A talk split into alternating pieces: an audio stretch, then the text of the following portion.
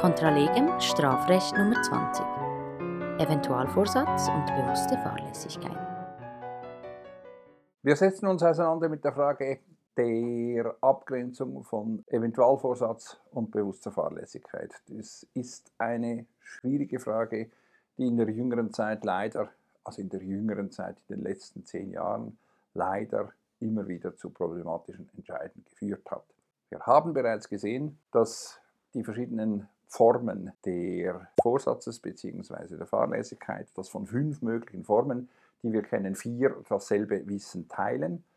Maßgeblich ist also das Wollen. Hauptproblem aber ist tatsächlich, dass sowohl der Eventualvorsatz als auch die bewusste Fahrlässigkeit beides dasselbe Wissen als Basis haben. Währenddem beim Eventualvorsatz der Täter es billigt, was passiert, oder es ihm zumindest gleichgültig ist, vertraut er bei der bewussten Fahrlässigkeit darauf, dass das entsprechende Resultat nicht eintreten wird. Es geht also ausschließlich um das Wollen. Wie schwierig das ist, zeigt sich eben auch in den Gesetzestexten. Das Problem, dass man häufig das Wollen aus dem Wissen ableitet, das passiert in der Praxis regelmäßig und es ist falsch. Nope. Ich muss nämlich, was der Täter will, beurteilen ex tunc, also bevor er tut, was er tat, und nicht erst ex nunc, also nicht rückwirkend beurteilt.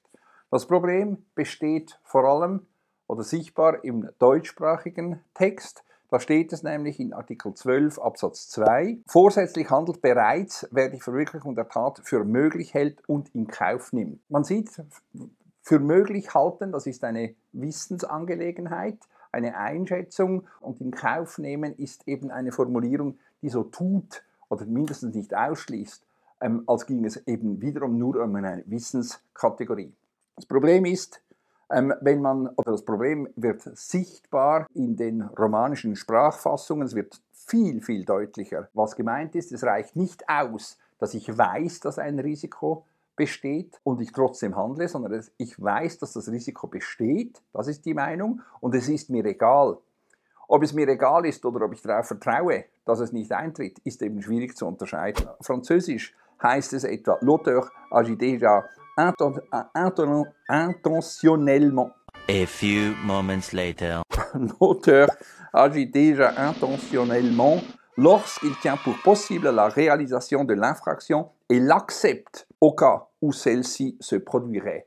Also das heißt, hier wird deutlich gesagt, es geht in Kauf nehmen, bedeutet ein Akzeptieren eines Erfolges, wenn er sich denn produzieren sollte. Nicht einfach, ja nu, ich weiß darum, dass es äh, stattfindet. Auf Italienisch ist es noch klarer formuliert. Basta a tal fine che l'autore ritenga possibile il realizzarsi dell'atto e se ne accolli il rischio. Also man, der, der Täter übernimmt tatsächlich das, Ris äh, das Risiko ähm, und damit eben auch die Verantwortung. Das ist Eventualvorsatz. Das Problem ist jetzt, wenn etwas passiert und der Täter sagt, ich wollte das nicht.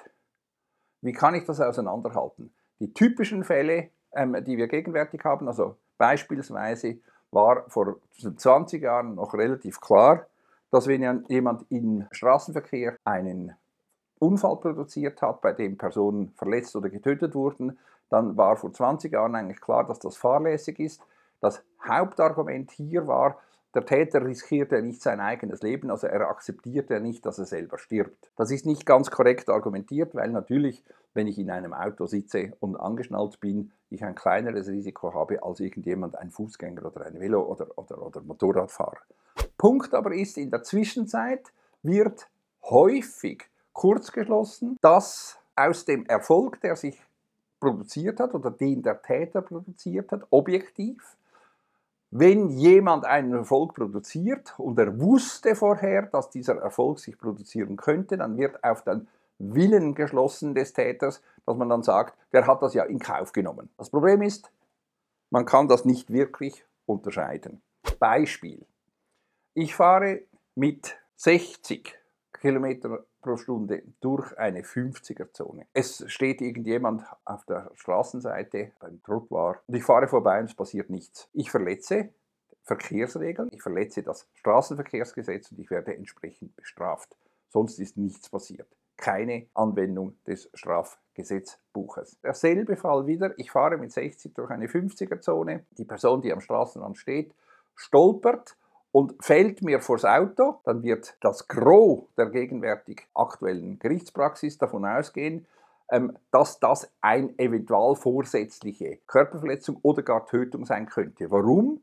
Ganz einfach, weil ich einen Erfolg produziert habe, die Verletzung oder den Tod eines Menschen, und den habe ich eben produziert, basierend auf einer Geschwindigkeit, die überhöht gewesen ist. Ich gebe das zu. Ja, ich wusste, dass etwas passieren kann, wenn ich zu schnell fahre. Kann natürlich auch etwas passieren, wenn ich nicht zu schnell fahre. Aber ich wusste das und dann wird man geneigt sein zu sagen, das ist ein Indiz dafür, dass es mir egal war, dass, dass etwas passiert, weil ich ja trotzdem schnell gefahren bin. Ich wusste also, dass etwas passieren könnte und ich bin trotzdem schnell gefahren, also wollte ich das Resultat. Man sieht sehr deutlich an diesem einfachen kleinen Beispiel, dass wenn das Resultat nicht eintritt, ich einen entsprechenden Willen des Täters trotzdem haben müsste. Das bedeutet, in meinem Fall, ich fahre mit 60 in eine 50er-Zone und es passiert nichts.